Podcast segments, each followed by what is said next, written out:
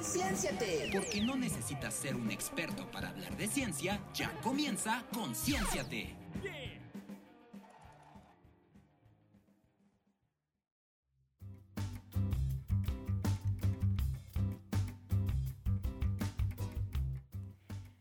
Bienvenidos a este nuevo episodio de Concienciate, el programa donde no tienes que ser un experto para hablar de ciencia. Como siempre, es un súper, súper placer estar aquí. Mi nombre es Diana Acosta, me tengo que presentar porque a veces se me olvida y el día de hoy, la noche de hoy, la tarde de hoy, cuando nos estén escuchando, ah, me acompaña Hola, ¿qué tal? Mi nombre es Martín Nava. Aquí pues bastante, bastante feliz, bastante, bastante animado porque pues ahora sí que hace un tiempo no nos había tocado este pues básicamente estar, estar juntos en, en, en bloque y la verdad es que siempre es siempre es una delicia poder, poder charlar sobre, sobre todos los temas de ciencia contigo.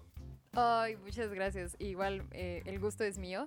Pero más que nada estoy bien feliz porque vamos a revisitar una sección que siempre decimos como es de nuestras favoritas, pero es que sí es de nuestras favoritas, al menos la mía lo es. Y es que hoy vamos a checar en Animales Fantásticos a un fósil viviente, básicamente, que lo conocemos en inglés como horseshoe craft.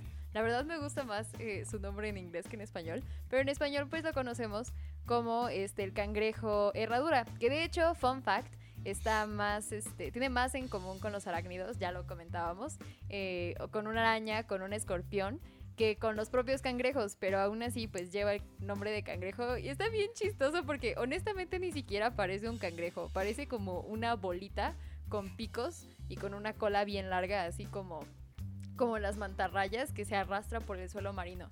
Y pues justo mencionaba que es un fósil viviente porque eh, se, presume que es de los primeros este, organismos que pues pisó nuestros mares, que habitó nuestros mares. De nuevo no sé si decir piso porque pues sí tiene patitas, ¿no? Pero pues como que no es tan obvio como un mamífero, ¿no?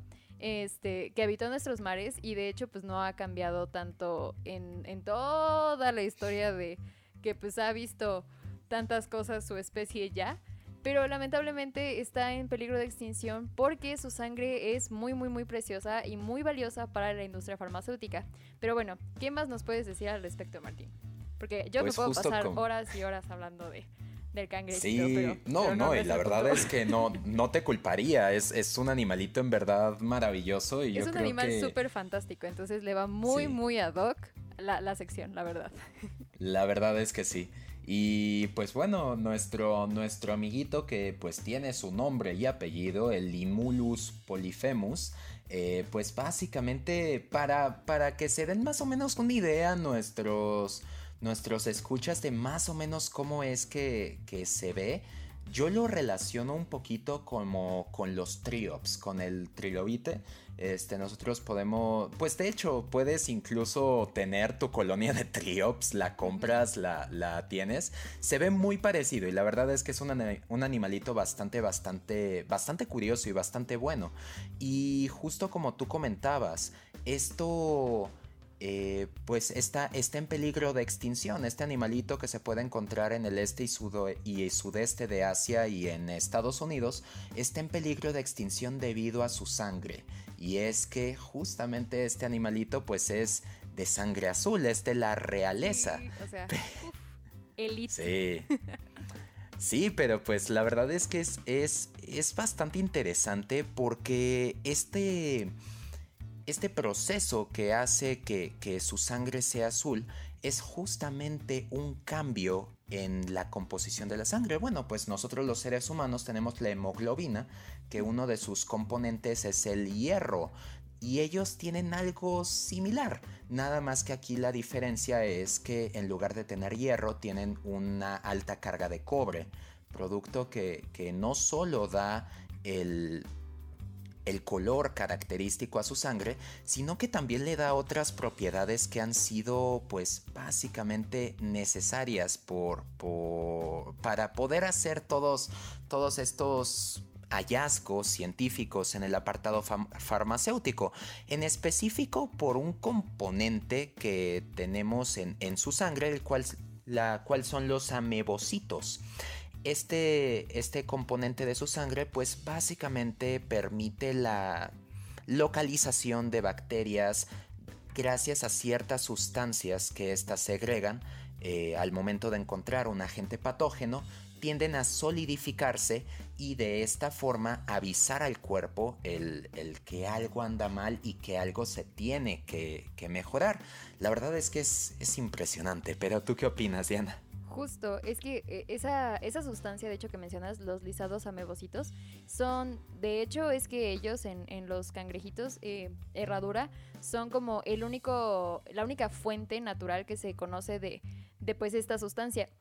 Y justo como mencionas, es tan, tan, tan importante porque lo que hace el lisado amebocito, pues es justo detectar la presencia de endotoxinas, que eh, son justo, pues de nuevo, importantes, cruciales, fundamentales para todos aquellos productos de, la industria farmacéutica como pues vacunas, como las medicinas inyectables, eh, que todos estos productos que son estériles y que pues necesitan quedarse estériles, ¿no? Porque una endotoxina que fun fact, es una toxina de carácter bacteriano, pues este, puede resultar en la muerte de, quien está recibiendo la, dosis, sea la medicina, sea la vacuna, sea lo que sea, ¿no? Pero sí, o sea, es, a, pesar de que el proceso por el que se les ordeña básicamente de su sangre es bastante costoso, es bastante complicado, pero es que es, o sea, e, es una sustancia tan valiosa que como dato curioso, cuesta 60 mil dólares el galón. O sea, ¿Cuánto es un galón? ¿Como 3 litros? Corrígeme si me equivoco. Más o menos, por ahí va. Ajá, entonces son casi 120 mil pesos por 3 litros más o menos en este, de la sangre azul de los, de estos cangrejitos. Y de nuevo, o sea, a pesar de que es un proceso costoso y es difícil y este, y pues también es largo porque no es un proceso de, ah, bueno, pues vamos a ordeñarlo y ya tenemos un galón de sangre. No, no, no, o sea, consume bastante tiempo. La gente, bueno, no la gente, ¿no? No la gente civil, no la población civil, sino pues la industria farmacéutica lo sigue haciendo porque no se ha encontrado eh, todavía una alternativa tan viable para pues para sustituir este lisado amebocito que, está en la sangre de los, de los cangrejos, herradura. De hecho, en 2016, pues sí se encontró una alternativa sintética eh, que de hecho eh, se llama factor recombinante C, y pues sí fue aprobada eh, como una alternativa para el lisado eh, en Europa y también algunas este, compañías eh, farmacéuticas de Estados Unidos empezaron a usarlo, pero el año pasado, en junio, o sea, junio primero de 2020, o sea, tengo la fecha y todo, la farmacopeia americana, que pues es quien este, pues checa los estándares científicos para las medicinas y, más que nada para productos de farmacéuticos en, el en Estados Unidos, eh, rechazó eh, el recombinante factor, el factor recombinante C como, como alternativa para el lisado de, de los cangrejos. Entonces, dicen que todavía no está como probada que sea este, ¿cómo se dice? Que sea viable, que sea seguro para consumo humano. Pero pues digo, creo que si ya lo aceptaron todos, también deberían ser un poquito más abiertos por ese lado. Porque, y, tocando cifras, porque a mí me encantan las cifras, en la bahía de Delaware, en 1990, eh, se estimaba que alrededor de un millón y un cuarto de millón, o sea, un millón doscientos cincuenta mil más o menos cangrejitos, pues se acercaban justo a la bahía de Delaware para dejar sus huevecillos, para, o sea, así como le hacen las tortugas, pues básicamente hacerle así ellos, porque pues ese era un, este, como lugar muy hot para ellos. Y luego para 2002, o sea, 12 años después de este primer eh, estudio, ya nada más se encontraron como 330 mil. Entonces, una cuarta parte, básicamente, o 25% de lo que se había visto hace 12 años. Afortunadamente, y digo afortunadamente relativo, porque este, en el 2019, pues, eh, se encontraron igual más o menos como la misma cifra. Y por eso digo afortunadamente relativo, porque afortunadamente no ha bajado más esa cifra, pero pues es que tampoco ha subido tanto. Entonces, pues sí, eh, se está volviendo hit este, este eh, topic, este tema, porque pues están en peligro de extinción. Pues pobrecitos. Sí, pues eh, de hecho como se hablaba incluso este, hace, hace un tiempo, eh, la verdad es que el ser humano tiende a ser depredador cuando encuentra algún factor que le beneficia. Lo podemos ver pues ahorita con el cangrejito herradura, lo podemos ver con las Myrmecositus mexicanos, que son las hormigas mieleras. Sí, sí me. Que la verdad es que, o sea, sí, sí, sí tenemos que hacer algo. Y la verdad es que estuve más o menos checando el por qué no lo habían reconocido y decían que realmente no había las pruebas suficientes para poder determinar el cómo, el cómo se, se podría ir, ir dando.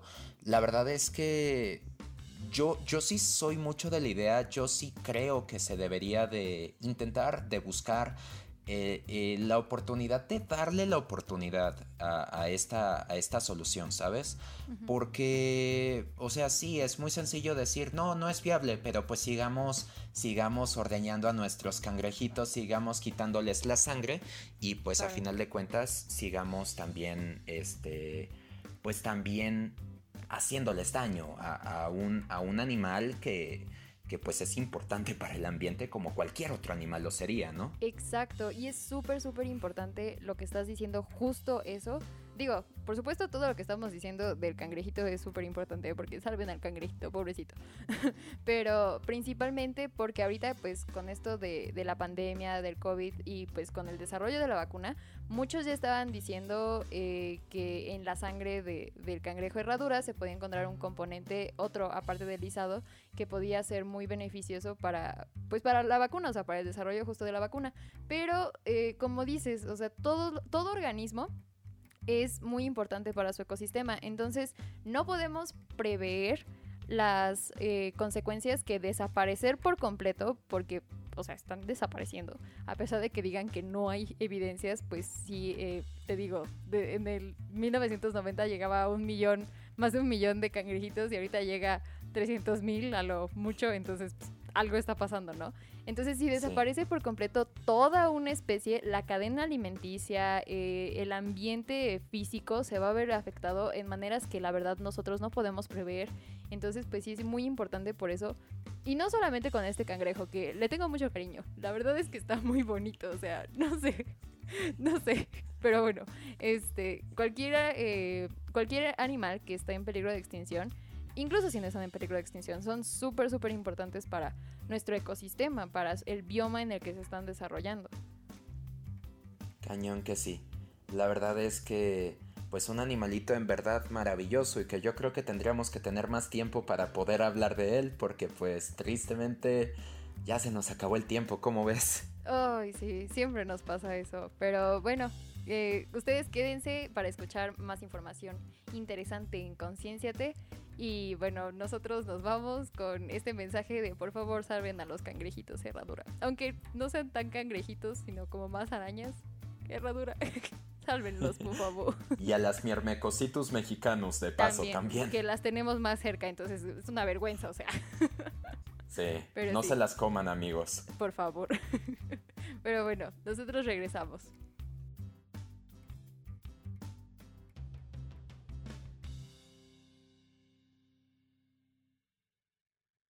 Hola, mi nombre es Adriana Romero. ¿Y sabías que el don innato del ser humano al olvido? Muchas veces hemos puesto la casa patas arriba buscando algún objeto que parece que se ha tragado la tierra. Pero ¿por qué a veces nos resulta imposible borrar de nuestro recuerdo experiencias realmente ingratas? Todo ello proviene de nuestro sistema de memoria, que depende de varios sistemas diferentes con distintas características. Uno de ellos es la memoria declarativa, que se encarga de procesar los recuerdos de tipo autobiográfico y el conocimiento que adquirimos del mundo a lo largo de nuestra vida. Esta es la que tiende al olvido. También tenemos una memoria no declarativa, responsable del aprendizaje de habilidades motoras, que se adquieren con la experiencia y se demuestran con la práctica como montar en bicicleta. Otro factor que sin duda nos ayuda en los recuerdos es el alto contenido emocional. Esto nos ha ayudado a evolucionar como especie, porque gracias al hecho de recordar acontecimientos significativos, hemos podido moldear nuestra conducta favoreciendo con ello la supervivencia. Muchos de los problemas atribuidos a una mala memoria se deben en realidad a una falta de atención al medio que nos rodea, ese objeto perdido suele ser fruto de una focalización de la atención en otros estímulos o del sistema automatizado que activamos. Cosas que apenas requieren atención y que perturban nuestra memoria. ¿Y tú, qué opinas de este dato?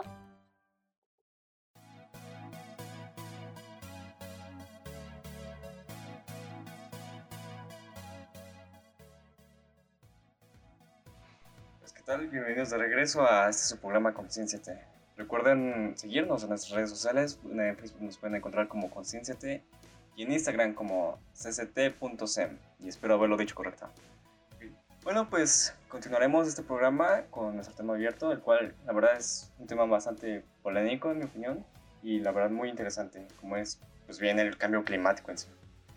Bueno, en este bloque me acompaña mi querido compañero Omar. ¿Qué tal? ¿Cómo estás? Hola Eric, bien, bien, aquí estamos este, como, como siempre dándole con todo, este, siendo curiosos, investigando y pues preguntándonos sobre el mundo, ¿no? Que creo que es lo importante. Y sí, como dices, el tema de hoy parece ser pues tal vez, o sea, sí muy, muy interesante, pero también muy relevante en cuanto a pues, lo que nos sucede, ¿no? Porque es el cambio climático y yo diría más que el cambio climático, las verdades sobre el cambio climático, porque pues andan flotando por ahí en en conversaciones, en los periódicos, en, internet, muchas mentiras y mucha este, falsa información, e incluso a veces información correcta, pero engañosa, que usan para manipularnos y, y para, pues ahora sí, escondernos lo que es la, verdadera magnitud del problema, porque creo que mucha gente a veces sabe que tenemos un problema, pero no tanto qué tan grave es, ¿no? Porque genuinamente es una crisis, crisis la que estamos viviendo y creo que es importante dar a conocer estos datos y estas, este, pues ahora sí que los hechos que dicen los científicos para que la gente esté informada, ¿no? Y pueda hacer, eh, actuar de manera correcta y tener una magnitud, eh, pues ahora sí que realista de lo que es la situación. Sí, porque bueno, más que nada creo que todos los medios y demás, a quien más culpan del cambio climático es al propio usuario. Siempre nos han dicho, no, pues es que eh, el cambio climático no se hubiese dado si no fuésemos tan consumistas, por ejemplo, pues cambiásemos radicalmente nuestras formas de alimentar, de alimentarnos, de vestirnos, de inclusive hasta ir a nuestros transportes para ir a nuestra escuela, universidad, lo que sea. Pues creo que para empezar, esa es una gran mentira, por lo menos una parcial mentira, ya que no todo ronda en el usuario final, sino en todo el proceso que está detrás de ello ejemplo, simplemente la industria de la comida, que me parece que es el más contaminante fuera de industria, automotriz, uh, ¿qué más? Bueno, de todos los tipos de industria. Sí, y lo peor de todo es, y creo que lo que más sufrido me hace es, no porque soluciones una cosa, solucionas todo. Si solucionas una cosa, se generan otras dos que contaminan, creo que muchísimo más. Es, es, es, muy curioso. Sí, como dices, muchas veces los medios de comunicación, y, creo que es un discurso apoyado principalmente desde las altas, eh, los altos estratos de los corporativos más importantes y grandes del mundo, eh, empujan como este, esta agenda, esta, este mensaje de que es, el cambio climático es responsabilidad de todos y si todos disminuimos nuestro consumo, si todos somos, este, ahora sí que ecológicos, sustentables, vamos a resolver el cambio climático. Y cuando la verdad es que de alguna manera sí, no es tan mal al decir que es culpa de todos nosotros, pero la verdad el cambio que uno puede hacer de manera individual es mínimo en comparación con el cambio que pueden hacer esos corporativos mejorando sus prácticas, leyendo e investigando para esta plática que estamos teniendo. Encontré un dato que me pareció sorprendente que decía que si tú disminuías eh, tu consumo de electricidad al mínimo por 70 años, o sea, toda tu vida, estarías ahorrando un segundo de consumo eléctrico de la industria grande. Ese es el tamaño de tu contribución. O sea, ¿qué es, ¿qué es lo más que puede contribuir uno aquí? Pues no mucho, la verdad. Eh, se pone uno a pensar y dices, pues, ok, vamos a multiplicarlo eso por millones, ¿no? A lo mejor es mucho tiempo, dice, uno, pero no pasa de unos meses, ¿no? Unos meses, unos millones de segundo. Este, ¿cuántos, ¿Cuántos segundos al año trabaja la industria? ¿Con cuántos watts? ¿Con cuántos eh, kilos, toneladas, perdón, de dióxido de carbono? ¿Con cuántos litros de agua? ¿No? Eh, la culpa no la tenemos nosotros eh, bueno, tal vez sí la tenemos, pero la responsabilidad no recae solamente en nosotros. Hay que ser como muy, muy enfáticos en eso. La proporción de responsabilidad que le damos al individuo está muy, muy volteada, ¿no? Es como de todo el individuo y nada de las corporaciones, al revés, ¿no? Sí, de hecho es... Mucho a las corporaciones. Es como, por ejemplo, no sé si podemos decir marcas, me la voy a ahorrar, pero es como si tú, por ejemplo, guardases o intentases salvar una mayor cantidad de agua posible, ¿no? Y pon que tú salvas medio litro de agua por cada litro que consumes. Ah, bueno, pues cierta industria de refrescos lo que hace es, ese litro de media agua que tú salvaste, él lo gasta y por muchísimo más. Pero aún, aún eh, también recuerdo que chequé por ahí que inclusive los países que más contaminan no son los más avanzados y demás, sino los que están en vías de... Porque es justo como que ese intento de escapar de la pobreza, por así decirlo, lo que hace que se exploten más recursos, lo que hace que se gasten más combustibles y bueno, eso creo que se hace un cuento de nunca acabar, ya que realmente por más que uno gaste recursos en esos aspectos, nunca va a llegar a un nivel estándar, por así decirlo. Sí, sí, definitivamente. Creo que esa otra parte del discurso en contra del cambio climático que uno tiende a ignorar, la, desigualdad que existe en el mundo también afecta al cambio climático y la contaminación que hacemos. Como dices, las emisiones o bueno, los países que más emiten son aquellos que están en vías de desarrollo. Pero, ¿cómo le dices? Sea ecológico, ¿no? O sea, ¿Cómo va a invertir en tecnologías verdes cuando apenas si puede proveerle comida a sus eh, ciudadanos? ¿Cómo le vas a pedir a un eh, trabajador de clase baja que apenas está subiendo la escala social con muchísimo trabajo que sea ecológico y reduzca sus emisiones y su consumo cuando apenas sí consume? ¿No? Es, es, increíble cómo a veces olvidamos esta, esta parte de, de la desigualdad y cómo también pega y cómo también la solución pues tiende a ser mucho más complicada, ¿no? Porque no solo podemos decir, bueno, pues ahorra más, sé menos, consume menos. Porque no todos estamos en esas capacidades para consumir menos, ¿no? De hecho, la minoría son las que tienen esa posibilidad de consumir menos. Sí, de hecho es como si le dijeras a medio México, no, pues es, cambien eh, sus bochos con trabajos tienen por Teslas, ¿no? Y ya con eso mejoraríamos todo. Es algo muy complicado. Aparte, también otra cosa que vi es, bueno, en realidad sí existe tecnologías para limpiar el aire, pero son muy caras. Y con los actuales, bueno, con la tecnología actual sería una suma de dinero impresionante invertir en esto. Y la verdad es, para los gobiernos es, o invierto en todo eso que contamina pero hace que funcione el mundo, o invierto en eso que no contamina, que lo ayuda, pero no nos va a ayudar a progresar como tal. Y creo que ese es otro factor importante, la economía de los gobiernos. Sí, sí, sí, y los incentivos, ¿no? Ese sistema de incentivos que existe, porque bien dicen, realmente las consecuencias del cambio climático todavía se sienten muy lejanas. Tal vez no tanto ahorita porque estamos empezando a sentir sus efectos más duros con los incendios y las inundaciones y las sequías y las nevadas, pero todavía sobrevivimos y bastante bien, ¿no? O sea, se ven lejanos los efectos. Eh, y sin embargo, los efectos de una economía fuerte se sienten a corto plazo. Entonces, pues los políticos tienen incentivos por parte de la gente, que los corporativos, que, los, este, que les dan dinero por parte de los ciudadanos, eh, porque dicen, pues invierte en lo que tengas que invertir, pero mejora nuestra economía, porque así mejoramos nuestra vida a corto plazo, ignorando completamente que en un par de años, en un par de décadas, el país va a estar en una crisis tremendísima por las decisiones que tomamos hoy. Sí, además, bueno, trataré de no politizar mucho este podcast, pero fue como la decisión que hizo nuestro querido presidente hace unos meses, ¿no? De comprar otra refinería. Todos le empezaron a decir, no, ¿cómo? Energías renovables, quién sabe qué tanto. Y en plan, ¿cómo quieres que un país logre hacer un progreso tan grande como las energías renovables, que llegan a ser muy caras, si no ha pasado ni siquiera por el proceso de energías eh, fósiles y llegaron a la estabilidad? Realmente es un tema muy complicado, que tiene muchas variantes, y que realmente si cubres una de ellas, no vas a cubrir todos ni no vas a hacer un gran cambio. Exacto, yo, yo soy un firme creyente que la solución verdadera para el cambio climático es una solución sistemática, ¿no? Tiene que empezar en nosotros, sí, pero no del lado de consumir menos, de ahorrar más, sino de pedir a los políticos y a los corporativos con nuestra cartera y con nuestro voto y con nuestra cartera, así que votar en las urnas y votar con la cartera, eh, pues pedirles que sean más conscientes, ¿no? Eh, empujar eh, propuestas políticas que sí vayan en pro del ambiente y también pues, consumir o dejar de consumir a, compañías que la verdad hacen más daño que bien. Pero bueno, creo que ya va siendo momento de cerrar este bloque. Desafortunadamente. como siempre, ¿no? Siempre nos queda mucho que decir. Pero bueno. Claro que sí. Para aquellos que nos escuchan, ya lo saben. Si quieren hacer un cambio, está bien que intenten buscar algo de la manera individual. Creo que si quieres cambiar algo, primero cambia a ti mismo pero recuerden no solo hacer ese cambio individual, también busquen hacerlo de manera colectiva. Pues bien, nuestro tiempo se terminó, esperemos que hayan disfrutado este programa y esta sección y pues nos estaremos viendo en la siguiente. Claro que sí, hasta luego.